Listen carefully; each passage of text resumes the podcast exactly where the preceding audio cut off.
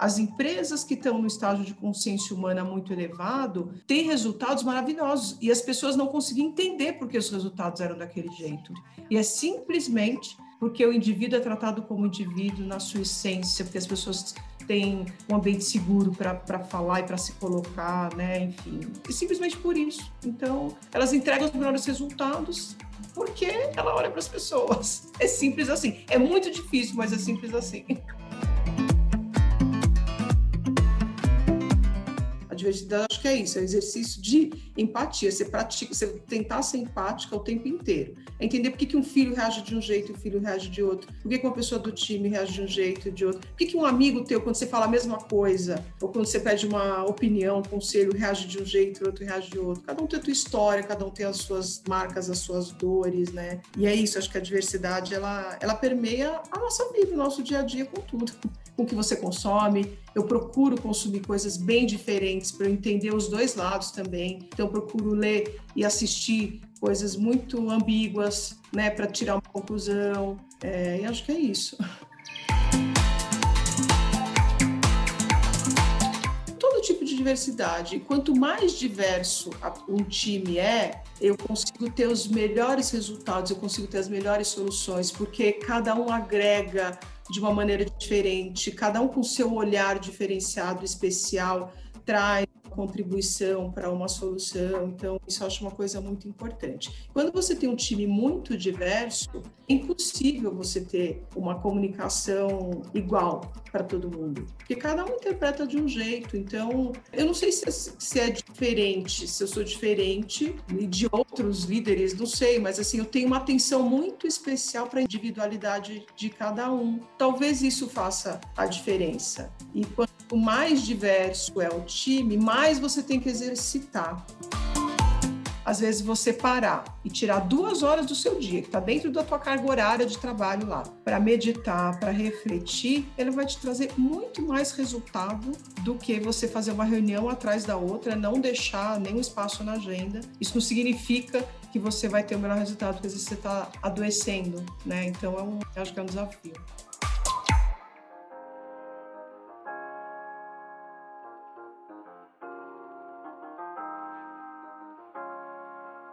Alô mundo!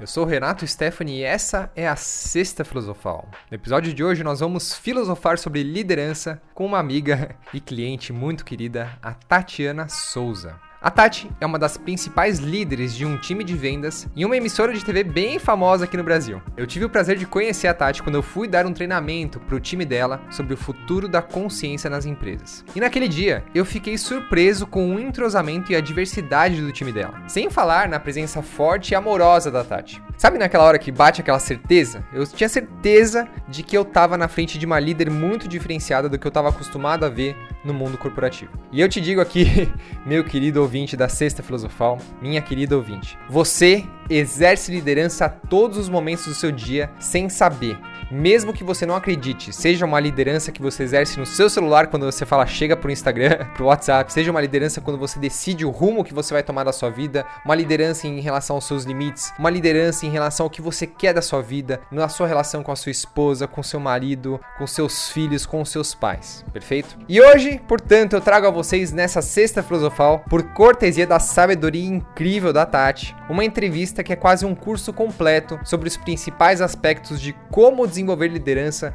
de forma abundante, humana e consciente para que você possa prosperar e seguir em frente na sua empresa e, claro, na sua vida, mesmo encontrando os mares e condições mais adversas. Você está preparado? Você está preparada? E antes de você viajar, antes de você mergulhar no episódio de hoje, eu quero trazer para você a segunda pé no chão, a newsletter que eu envio uma vez por semana, na segunda-feira, um e-mail com dicas de livros, documentários, seriados ou insights poderosos para começar a sua semana. A segunda pé no chão é um complemento perfeito para a sexta filosofal. É um e-mail prático, pé no chão, com dicas ordinárias para deixar a sua semana extraordinária direto na sua caixa de entrada. Então, topa? Para você assinar a segunda pé no chão totalmente gratuito, basta acessar seguimos.com.br e cadastrar o seu e-mail para receber a segunda pé no chão. seguimos.com.br e assine a segunda pé no chão. Beleza? e agora, meus queridos, sem mais delongas, vamos viajar? E esse episódio também é um oferecimento do melhor Gui do mundo. O que é o melhor Gui do mundo? Gente amou essa manteiguinha. A gente amou muito. Tá muito gostoso. Com obrigada. carinho. Com é, carinho. Com muito carinho. Verdade. Adeus. Muito bem, então acesse o melhorguidomundo.com.br You, the people, have the power. The power to create machines, the power to create happiness. You, the people, have the power to make this life free and beautiful, to make this life a wonderful adventure. Don't give yourselves to these unnatural men, machine men with machine minds and machine hearts. You are not machines. You are not cattle. You are men. We think too much and feel too little. More than machinery, we need humanity. More than cleverness, we need kindness and gentleness. Without these qualities, life will be violent and all will be lost.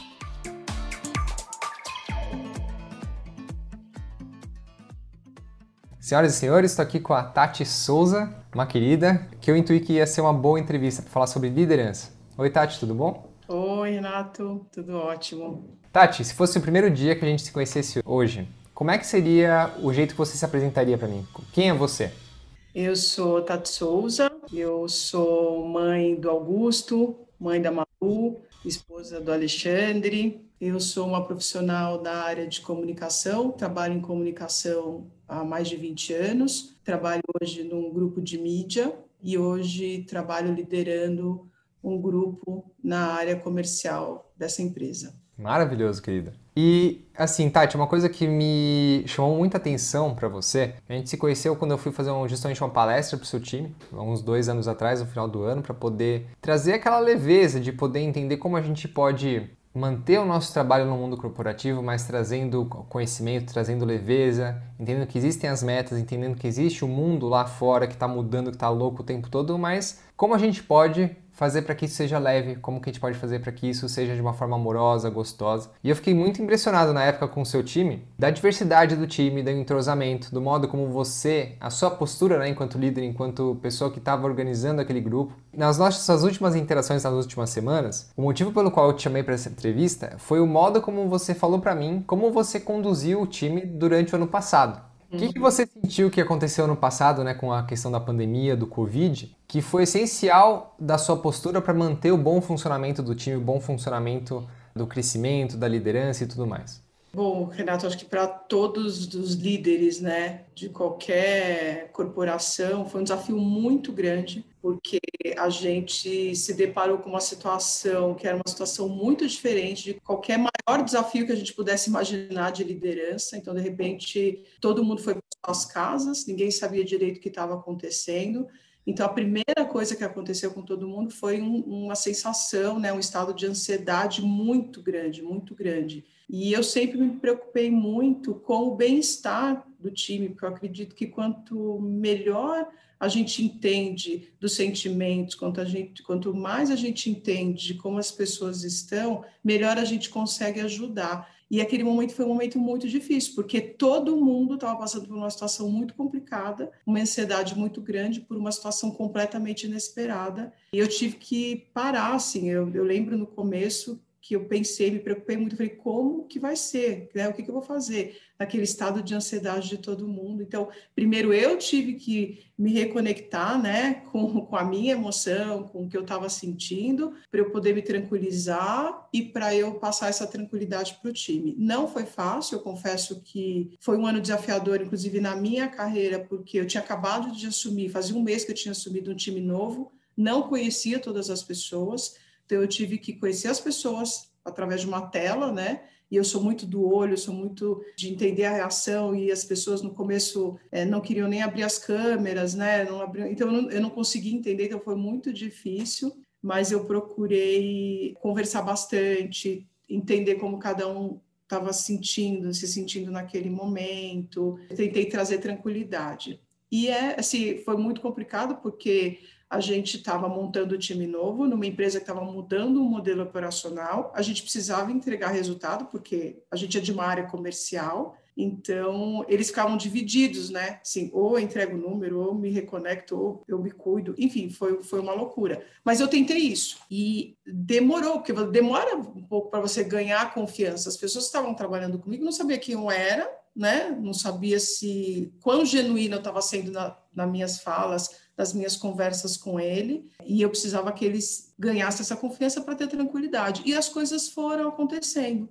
As pessoas foram, acho que, conhecendo, me conhecendo melhor, entendendo o meu estilo de liderança, entendendo que eu estava preocupada com o que eles estavam sentindo e que o resultado, né, a gente fazer o nosso trabalho, era uma consequência do estado de espíritos de cada um deles. Então, eu busquei isso, então, eu busquei fazer com que eles entendessem isso. E a partir de um determinado momento, assim, não tem uma, uma data precisa, mas a gente começou né, a responder, a gente começou a, acho que, a ficar um pouco mais tranquilo, se acomodar naquela situação que estava acontecendo, e as coisas começaram a acontecer. Tem a cobrança da área comercial, claro que tem, mas o que eu colocava em primeiro lugar era como eles estavam, era cuidar deles para que eles pudessem fazer o teu trabalho da melhor forma, porque é a maneira que eu acredito, com que eu acredito, né? Eu sempre trabalhei em área comercial, eu sempre questionei o modelo de liderança de uma área comercial, eu tive diversos tipos de líderes né, ao longo da minha carreira, e o que mais me chamava a atenção era que os líderes que mais se preocupavam com as pessoas, que tinham a gestão mais humanizada, conseguiam os melhores resultados. Então, para mim, foi muito natural né, esse, esse aprendizado, e é o que eu tento aplicar no meu dia a dia com eles. Fantástico, maravilhoso. Uma coisa que me chamou muita atenção na sua fala foi que você falou assim que primeiro você percebeu que você tinha que sentir essas emoções, você tinha que entender o que estava se passando dentro de você, para então ir lá ajudar. De onde veio esse insight? De onde veio essa intuição? Uma coisa que sempre foi verdade para você? Por onde veio esse conhecimento? Então, essa é uma crença que eu tenho. Eu acho que todo líder no papel né, de liderança, na cadeira de liderança, tem que praticar o autoconhecimento diariamente, assim, a cada reunião, a cada reação que ele tem, porque quanto mais a gente se conhece, mais a gente consegue se conectar com o outro, entender como você reage em determinadas situações faz toda a diferença. Então, esse é um exercício para mim, ele é natural já, né? Eu tive um, um, líder também que foi muito inspirador na minha carreira, foi logo no começo de carreira, ele falava muito isso, assim, é muito importante que uma pessoa que queira estar numa cadeira de liderança se conheça muito bem. Então, eu tento, né? Eu tento praticar isso diariamente, o autoconhecimento, porque eu entendo que quanto mais a gente se conhece, mais a gente pode ajudar o outro. Então, foi natural esse, exercício, né? De parar, me reconectar comigo, entender o que estava rolando naquele momento, que foram sentimentos muito diferentes, foram emoções muito diferentes, né? Que aconteceram comigo, para eu poder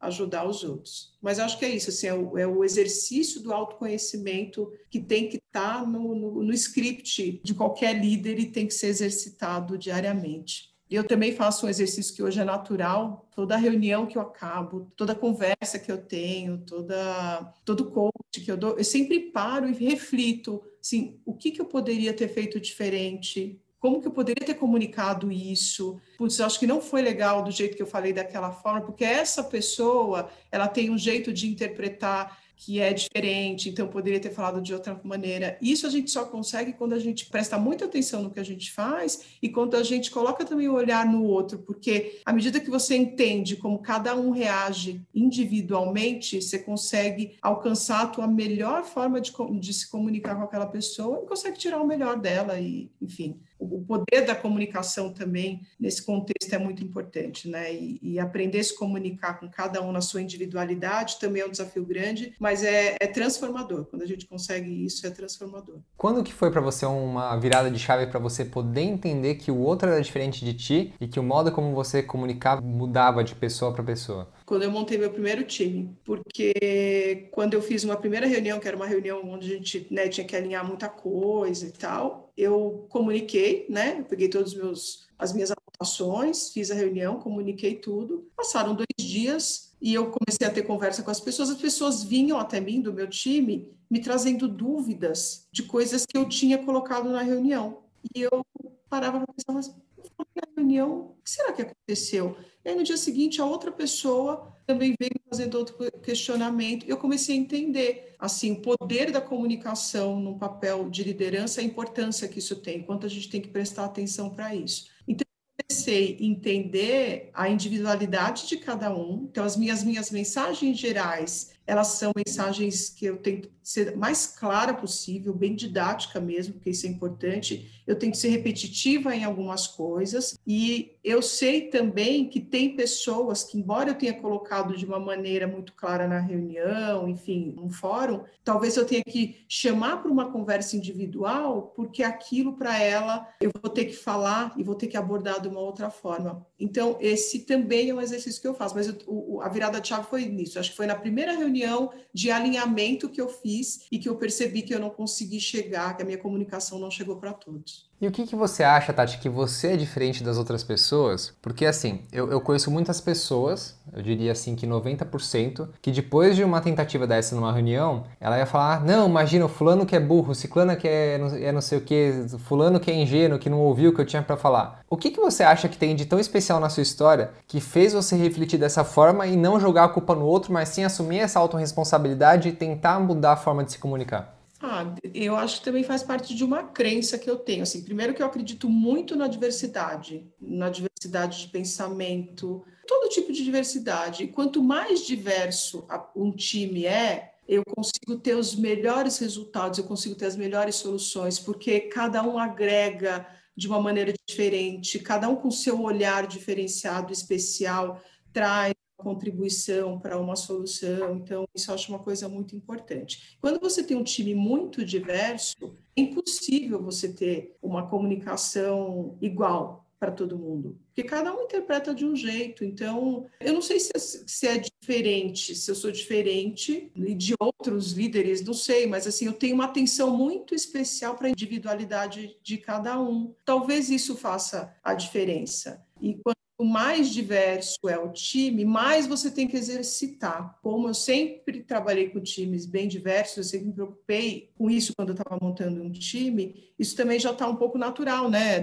Naturalizou na minha rotina. Então, eu acho que é isso, assim, pode ser uma coisa que me leva né, a agir, a pensar dessa forma. E essa diversidade, além da sua empresa, está na sua vida? Como é que você tra traz essa diversidade para sua vida, para o seu dia a dia? Para o meu dia a dia, eu acho que a diversidade, né, para a minha vida, ela é representada naquilo que eu gosto, naquilo que eu consumo, exercitando dentro da minha casa, com os meus filhos, por exemplo, cada um é de um jeito, eles nasceram no mesmo lugar, né, tem a mesma mãe, mas cada um tem um temperamento, então a gente já começa a exercitar a diversidade no nosso papel, né, como ser humano, a gente está vivendo um momento de muita polarização, né? Então, quando a gente para para analisar tudo que está acontecendo, é, com o comportamento das pessoas e tal, eu sempre me coloco numa posição de tentar entender por que, que o outro está reagindo daquela forma. Então, você vê que a, a diversidade, ela volta para o exercício de empatia, né? A diversidade, acho que é isso, é o exercício de empatia, você pratica, você tentar ser empática o tempo inteiro.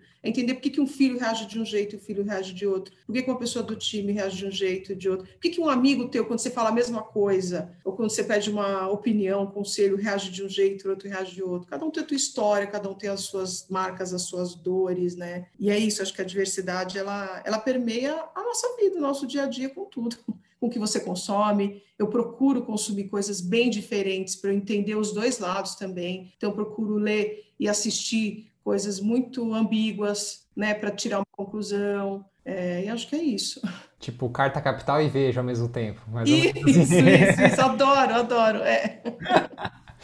Tati, muito legal. Você sabe que das pessoas que eu mais admiro, todas elas eu percebi esse, esse traço de caráter. Tem um amigo meu que ele adora revista, livro. Então, teve um dia que ele, ele andava muito de aeroporto, de fazendo um monte de palestra. Eu vi ele embaixo do braço com uma revista da Capricho. Falei, o que, que você tá lendo Capricho? Não, eu, gosto de entender o que, como que o mundo pensa, o que, que, que esse público lê, né? Por que, que existe esse tipo de revista e tudo mais. Muito interessante. É a curiosidade, né? Assim, curiosidade. Muito curiosa, eu quero, eu quero, eu quero conhecer de tudo, eu não preciso entender profundamente. Tem temas que me interessam mais que eu vou me aprofundar, mas eu quero conhecer. Então, é bem isso que você falou. Eu gosto de conhecer arte contemporânea, mas eu admiro muito também o artesanato. Eu gosto de conhecer a cultura do nosso país e como cada região é, se representa de, né, culturalmente falando, enfim. Acho que é bem isso mesmo, a curiosidade. Maravilhoso. Querida, se eu perguntasse para você assim, de bate pronto, o que é ser um líder para você? O que é ser uma líder para você?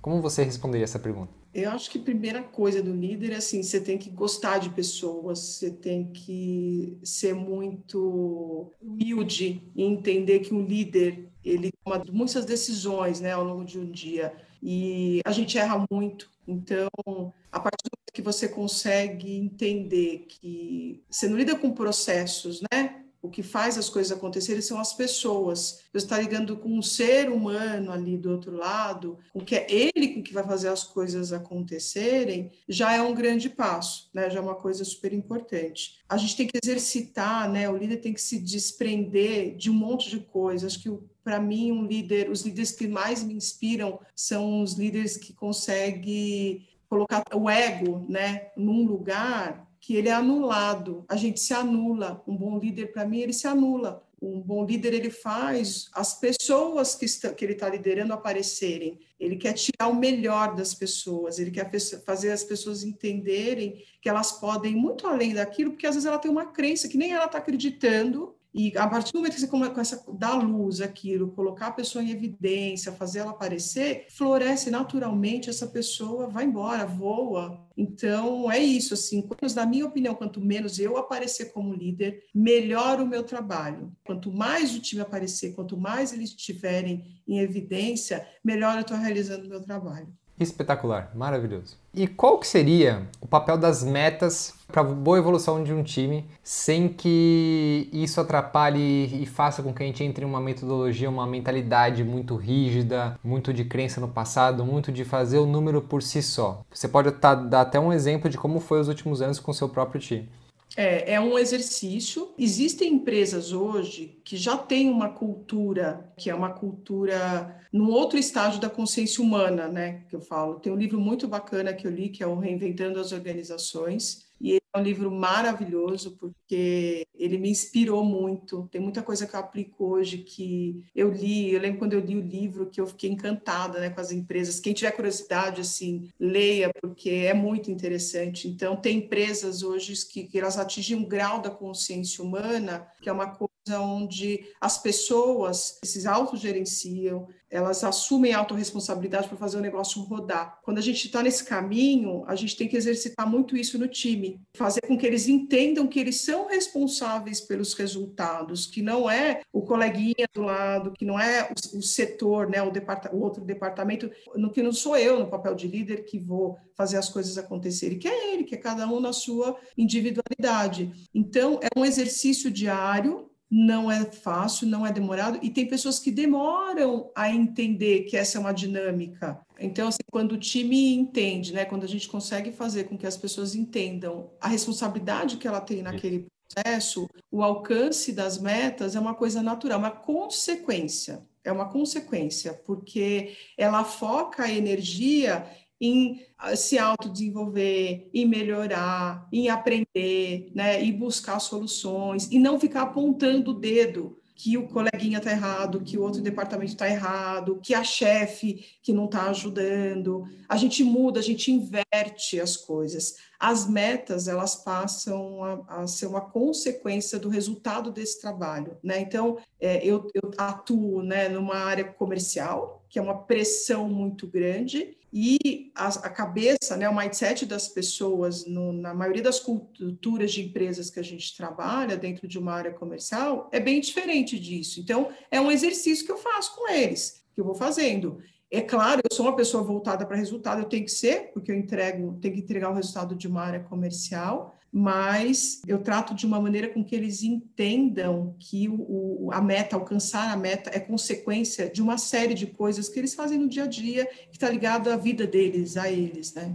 Maravilhoso, maravilhoso. E como que você traz uma pessoa para consciência quando você percebe que ela tá voltando a jogar esse jogo da escassez, do medo, do número por número? Como que você, enquanto líder, enxerga isso em primeiro lugar numa pessoa? Quais são o, o, os sinais que fazem você ligar alguma coisa aqui, uma chavinha para falar, não, eu preciso me dedicar tempo a essa pessoa, preciso sentar com essa pessoa, preciso entender os motivos dela. Como que é isso para você? Tem vários sinais, né? A gente capta os sinais em, às vezes, no olhar, numa reunião, a maneira com que ela reagiu, com que ela se movimentou na cadeira, você já entende como aquela mensagem, como aquilo tá tocando para ela, né? Isso é exercício, né? Tem coisa que eu não consigo, tenho certeza que eu não consigo captar do time ainda, por mais que eu esteja ali do lado, mas eu estou me aprimorando, desenvolvendo. E eu sou muito transparente também na minha maneira de liderar. Então eu tenho conversas difíceis de uma maneira transparente, porque eu acredito que as conversas difíceis, né, para você colocar para a pessoa, né, fazer com que,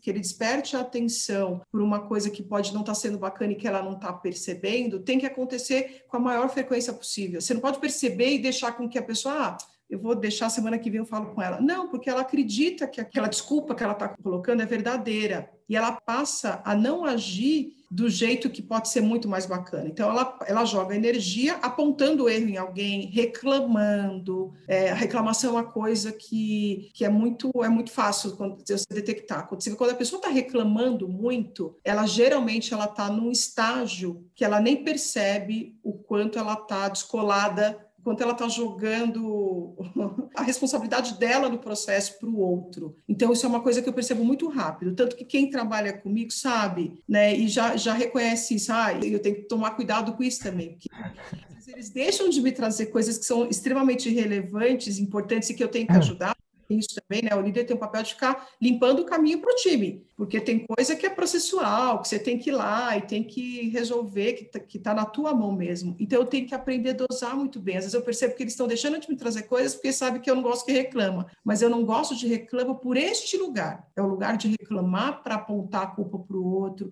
para deixar de fazer o exercício de autoavaliação. Então uma coisa que eu busco muito com eles, com o time, é que eles exercitem isso, assim, você sabe onde você quer chegar? Você sabe o que você quer? Então, como que você está hoje? O que você está hoje representa, está representando o momento, né? Ou, enfim, você está você tá se, se transportando para um lugar que é esse lugar que você quer chegar, ou você está preso em alguma coisa no passado. Quando a gente fala de empresas que estão inovando, que estão se transformando, isso é mais latente ainda. Por quê? Porque a gente tem que entregar resultados, mudando o processo, mudando líderes, mudando tudo o tempo inteiro que não é uma característica de uma empresa, é do mundo, que o mundo está passando por isso. Eu falo muito isso para o meu time. Não é aqui onde vocês estão hoje, que os processos estão encavalados, que as coisas estão demorando mais. É no mundo corporativo. Então você tem que entender que você está vivendo num mundo desse jeito. Daqui para frente vai ser assim. A tua realidade hoje pode não ser a realidade de amanhã e você tem que ter maturidade para entender isso. Então, eu tento trazer as pessoas para um lugar que é um lugar de reconhecer né, essa situação de mundo que a gente está passando, para que eles sofram menos, né? É isso, assim, porque eles têm o sofrimento da ansiedade que vem carregada com tudo isso que está acontecendo. Então, é uma coisa que eu tento observar muito, assim, o quão ansiosa está aquela pessoa para aquela situação que ela está vivendo, para que ela perceba e comece a trabalhar, consiga trabalhar melhor isso. Maravilhoso, Tati. E no mesmo jeito que você falou mais cedo, para você poder chegar a essa conclusão de observar na pessoa, primeiro você precisou passar isso dentro de você, em ter essa realidade que você, essa sua visão sobre o mundo, que o mundo está mudando, que o mundo está sempre com esses processos, a sua realidade hoje não é a mesma que vai ser amanhã. Como que é o seu processo de autoconhecimento nesse sentido? Você fala com você mesmo, você escreve para você mesmo, são sessões terapêuticas? Como que é o seu processo? Tenho muita curiosidade de saber. Ah, eu faço de tudo. escrevo, eu falo muito para mim mesmo. Eu gosto de terapia, eu gosto de coach, eu já fiz coach com de diversos tipos, sempre com o objetivo de tentar entender, primeiro, por que, eu reajo a algumas determinadas situações daquele jeito, entender a minha essência, né? reconhecer a minha essência e aprender por que, que eu tenho determinadas reações e tal. E isso não vai ter fim nunca. Eu acho que eu vou, até o, o final da minha vida, eu vou estar aprendendo, eu vou estar entendendo, né? Hoje eu acho que eu sou melhor e consigo me reconhecer mais é, do que eu me conhecia há uma semana atrás e a semana que vem eu vou estar melhor, porque eu pratico esse exercício né, diariamente com o objetivo de melhorar, de ser um ser humano melhor, para que eu possa proporcionar situações melhores para quem trabalha comigo e para que eu impacte positivamente. Eu morro de medo de impactar negativamente a vida de uma pessoa, porque o líder tem uma responsabilidade muito grande né, no impacto da vida de alguém.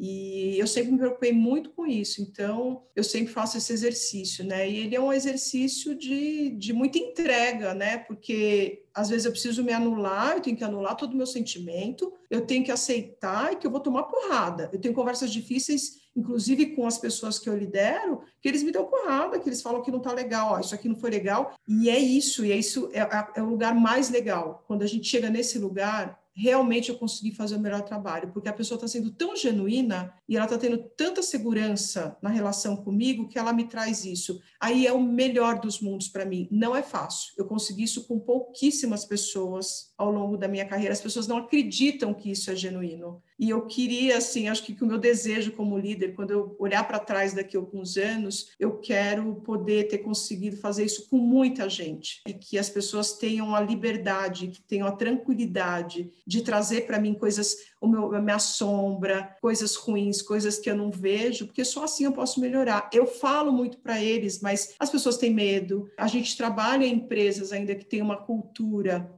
quando você olha na, na, escala do livro, né? A gente, quem está escutando que gosta de liderança, leia esse livro, vocês vão entender, né? Na escala do livro, provavelmente a empresa que eu trabalho ainda está num degrau onde as pessoas ainda têm muito medo, insegurança, que é do mundo, né? São pouquíssimas empresas que estão num estágio de consciência humana muito elevado, né? No mundo. Então é isso, assim, o que eu acho que é o meu grande objetivo é fazer com que eu tome muita porrada das pessoas que eu lidero. Aí eu com certeza vou ter alcançado o melhor do meu lugar. Maravilhoso, Tati. Só abrindo um parênteses para quem está ouvindo, esse livro eu já falei várias vezes nos podcasts anteriores, mas se você quiser ler, eu tenho uma preferência pela versão ilustrada. E é muito legal o site, porque você pode pagar quanto você quiser para comprar o livro. Então você tem essa dinâmica ah, muito. Ah, nem sabia. Bem legal. Vai estar tá lá tudo no blog, tá? dorenato.blog barra liderança. dorenato.blog barra liderança. Eu vou deixar tudo para você lá, tá bom? Todos os links, todas as referências. E Tati, eu, eu achei muito autêntico, assim, nossa, eu até arrepiei a hora que você falou dessa questão de ter uma comunicação tão genuína que não existe mais barreiras né, entre luz e sombra e entende que tudo está aí para o seu melhor desenvolvimento, para você. Acho que você chega num nível de puro amor, né? Que as pessoas do seu time buscam esse amor, né? Elas sentem esse amor por você e com você, a tal ponto de ser genuínas, esse ponto de estar tá usando você como uma plataforma para evolução sua e dela, né? É muito do que a gente vê em umas relações de casal, né? Marido, mulher, você sabe muito bem o que eu tô falando. Uhum, sim. É. Muito Não, é isso mesmo. O mais desafiador, né, no, no, mundo que a gente vive, é fazer isso, fazer com que a pessoa entenda, né? O meu papel de liderança, o papel de um líder, é só para facilitar as coisas para ela, mas eu acredito, inclusive, que daqui a pouco, né, muito próximo, eu espero, a questão da hierarquia, ela, ela vá se dissolvendo cada vez mais, né? Essa imagem que a gente tem de hierarquia, que tem uma pessoa lá em cima e tem outra lá embaixo, que tem outra do lado, e que todo mundo esteja no mesmo lugar, porque aí sim, né, todo mundo vai estar tomando como teu os objetivos comuns da empresa e tal. E aí, trazendo de novo o livro, gente, estou sendo repetitiva, chata, desculpa, mas é porque o livro é muito é, bom, manda ver. Ele, ele é muito bom, e não é porque ele traz referências que eu batem muito com as minhas crenças também. As empresas que estão no estágio de consciência humana muito elevado têm resultados maravilhosos, e as pessoas não conseguem entender por que os resultados eram daquele jeito.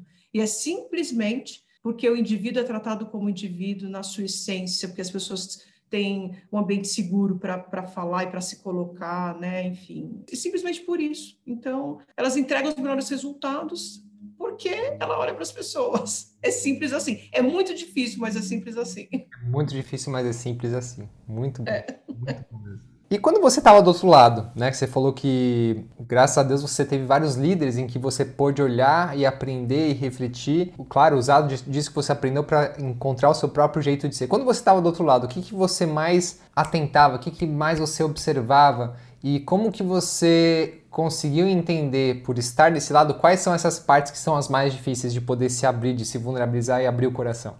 Faz sentido minha pergunta? É, faz sentido. E eu, eu tenho uma, uma coisa que eu acho que também eu faço desde sempre, assim, né? Desde que eu comecei na a minha carreira, que é o exercício de observar o próximo. gosto muito de observar, sou muito observadora, e eu gosto muito de observar, entender por que, que aquela pessoa está fazendo aquilo daquela forma. E isso eu fiz também com os meus líderes. Então, eu tive diversos líderes, vários perfis diferentes, e eu tentava sempre captar isso, assim, por que, que, que aquela reação está acontecendo desta forma, né? E eu sempre tentei também entender do time quando eles traziam a reclamação, né, do líder, ah, porque o chefe, sempre falando do chefe. Lá no fundo, no fundo, eu sempre tinha um incômodo, me incomodava, porque a partir do momento que você reclama, né, do teu chefe, que é a pessoa que está, putz, tempo inteiro com você e tal, eu sempre acreditei que tinha dois motivos. Ou porque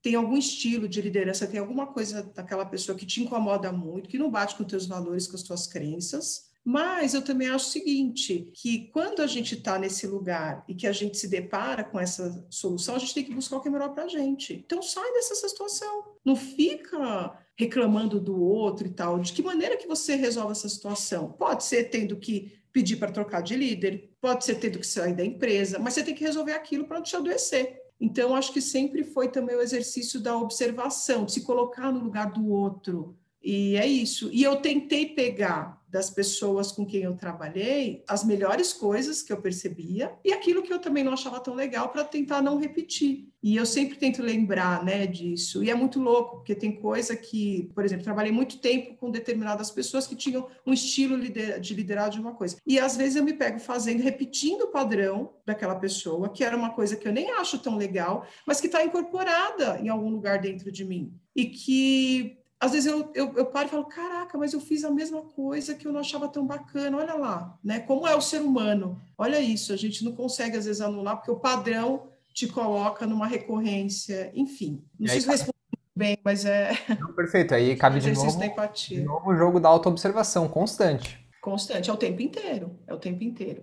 Esses dias eu estava ouvindo, não sei aonde, algum vídeo, algum podcast, um mestre budista falando que o ser humano que já tem o mínimo de consciência sobre si, ele checa pelo menos o seu estado mental três vezes por hora. Olha! Interessante isso, né? Interessante. Não se permitir entrar naquele piloto automático de simplesmente agir porque está agindo e sem se perguntar. Nós deveríamos coisa... fazer isso. Não é? Eu aprendi isso quando eu fiz o meu primeiro retiro de meditação, que eu fiquei 10 dias em silêncio meditando todos os dias, né? Logo depois do almoço, você tinha a oportunidade, que era a única hora que você podia quebrar o voto de silêncio, de perguntar, fazer algumas perguntas para o mestre que estava conduzindo o, o, retiro. Eu lembro que eu fui uma vez só lá perguntar para ele, eu perguntei para ele, olha, Enquanto eu não estiver aqui na sala de meditação, eu devo continuar meditando mesmo com as minhas outras atividades? Ele falou o tempo inteiro. Fica o tempo todo observando a sua mente. Isso foi um insight assim valiosíssimo, né? Porque às vezes a gente começa a se perceber, né? O, o corpo entrando no piloto automático, vem um, um, nó na garganta, vem um nó no estômago, vem a, a emoção, vem os padrões de pensamento negativo e você fala, opa, isso não sou eu. Eu sou muito melhor do que isso. E aí é vem a oportunidade. Você simplesmente, para mim, eu faço assim: eu, eu, paro um pouquinho, fecho os olhos, respiro, volto a atenção pro coração e, e começo a, a, pensar oito pensamentos positivos, um em seguida do outro. Na final do oitavo pensamento positivo, eu, eu começo a me libertar dessa ilusão. Como é que é para você? Não, eu acho que às vezes a gente não percebe a rotina ela é muito cruel, né? Porque a rotina, a nossa agenda, é, às vezes você deixa de colocar na tua agenda um espaço para isso. Então, eu vou te dar exemplos de coisa que eu estou procurando fazer agora e que eu percebi que veio no piloto automático ao longo dessa pandemia, que a gente está em reuniões sequenciais, né? Eu estou deixando agora 10, 15 minutos de intervalo entre uma reunião e outra para eu levantar, para eu respirar, para eu tomar uma água. Às vezes eu levanto, vou até o sofá, sento um pouquinho, penso, mas eu fiquei muito tempo no piloto automático também. E eu comecei a refletir mais no final do ano. Eu tirei alguns dias de férias. Então, veja, eu fiquei do piloto automático de março até dezembro, provavelmente fazendo um monte de coisa, me atropelando, né, e não dando o tempo necessário para mim. E eu parei para refletir, então estou começando a exercitar isso e tentando também trazer para o time, porque tem uma cobrança deles também, né? Eles estão em um monte de reunião o dia inteiro e eu estou começando a trazer para eles boas, essas boas práticas. Reserva um tempo para você, deixa a reunião, marca a reunião com, com um intervalozinho para você conseguir respirar e descansar, ir ao banheiro, que às vezes eu entro em reunião e tem uma pessoa dando o depoimento, ah, eu não consegui ao banheiro hoje. Não, para, gente, a gente precisa, né? A gente está adoecendo, a gente não percebe o quanto a gente está adoecendo. E isso é uma coisa, você tem que trazer também essa consciência para as pessoas, né, para os liderar, para as pessoas que você lidera, porque tem um adoecimento que ele é um adoecimento que ninguém percebe. Ele tá a ansiedade, às vezes tomar remédio, tomar antidepressivo, eu não tenho nada contra, acho que se a pessoa não pode ter ajuda, ela deve ter ajuda, deve contar com tudo que for bom para tirar ela desse estado, mas a gente acaba normatizando uma situação que é péssima você ser uma pessoa extremamente ansiosa é uma questão que às vezes você tem que parar e tentar resolver de uma outra forma. Você sabe que você é ansioso ao longo da tua vida inteira. Você já parou algum momento para tentar entender se você podia melhorar o teu estado, se você respirasse melhor, né, meditasse um pouquinho, você conseguiria melhorar um pouco essa tua condição? Enfim, eu acho que é uma é um exercício diário, né? Nem o monge falou, é verdade, a gente deveria fazer esse exercício várias vezes ao dia. É um desafio para todos nós. E a, a, saúde mental, né? Que a gente fala muito hoje, inclusive a gente está no. Esse é o último mês né, do Janeiro Branco. Eu participei de um webinar essa semana e tinha alguns dados lá que me assustaram bastante. Daí me chamaram a atenção para isso: quantas pessoas estão doentes e nem sabem que estão doentes, e o quanto isso interfere na vida e na produtividade, né? Porque você tem que pensar nisso também. Então, às vezes você parar e tirar duas horas do seu dia, que está dentro da tua carga horária de trabalho lá, para meditar, para refletir, ele vai te trazer muito mais resultado do que você fazer uma reunião atrás da outra, não deixar nenhum espaço na agenda. Isso não significa que você vai ter o melhor resultado, porque às vezes você está adoecendo, né? Então, é um, acho que é um desafio. É um puta desafio. No meu caso, eu, eu, eu, sempre trabalhei de home office, então eu não sei como é a outra realidade. Eu trabalhei no mundo corporativo muito pouco, um ano e meio, dois anos. Então, para mim, é muito natural, né? Então, uma coisa que me ajudou bastante foi o meu cachorro. Que antes eu, eu sempre gostei muito de caminhar, mesmo quando eu estava no mundo corporativo, saía muito para caminhar. Mas hoje, tendo Horus, é fácil, né? Então, qualquer intervalinho eu pego ele, vou dar uma voltinha, passear, caminhar. Isso é muito bom, faz bem para todo mundo. E até para ele, né? Porque eu sinto que ele, ele cria uma ansiedade que eu sinto essa ansiedade na sala se eu não vou passear com ele. Ele fica me olhando lá com aquela pressão. Então, isso beneficia todo mundo. É, a gente, todos nós, né? A gente tem que, tem, tem que saber, tem que descobrir qual que é a nossa forma de, ah, de se reconectar, né, com o teu interior, de entender o que, que, pode te tranquilizar mais, mas é um exercício. Às vezes as pessoas não sabem quais são suas válvulas de escape. Todo mundo tem que ter, né? A gente tem que ter. Que pode ser para um, pode ser descer para passar com o cachorro, por outro pode ser é, sentar no sofá e ficar escutando música, mas a gente tem que encontrar. Perfeito, é isso mesmo. Muito bom, querida. Vamos para as últimas perguntas. Em algum momento você sentiu que você era louca, diferente, ou alguém falou isso para você sobre o seu estilo de liderança? Ixi, várias vezes. várias vezes.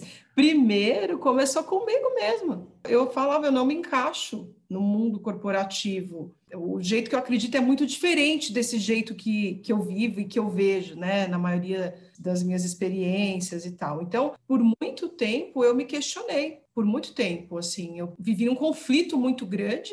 Eu acho que eu só me mantive, né, no mundo corporativo porque eu tinha minhas responsabilidades financeiras eu não tinha, não tinha segurança também de fazer alguma outra coisa, enfim, mas eu me questionei, eu, eu vivi em conflito muito tempo, eu encontrei uma maneira de tentar neutralizar isso. Então, eu, eu, eu buscava abstrair de determinadas situações para não sofrer, para não me angustiar tanto e tal. Então, isso sempre me fez achar uma pessoa muito diferente. Acho que é por isso até que eu acho, eu vejo uma uma riqueza na diversidade, né? Quando eu me colocava, às vezes, numa determinada situação, eu ficava pensando, ai meu Deus, eu penso tão diferente, o que eu estou fazendo aqui? Eu sou errada. Eu achava que eu estava errada, então eu me culpei muito tempo, assim, foi muito ruim, foi um processo para mim de anos até eu ter essa consciência. Eu só tive a possibilidade de começar a exercitar isso quando eu fui colocada numa cadeira de liderança. E mesmo numa cadeira de liderança, eu morri de medo do início de fazer as coisas que eu acreditava. Então,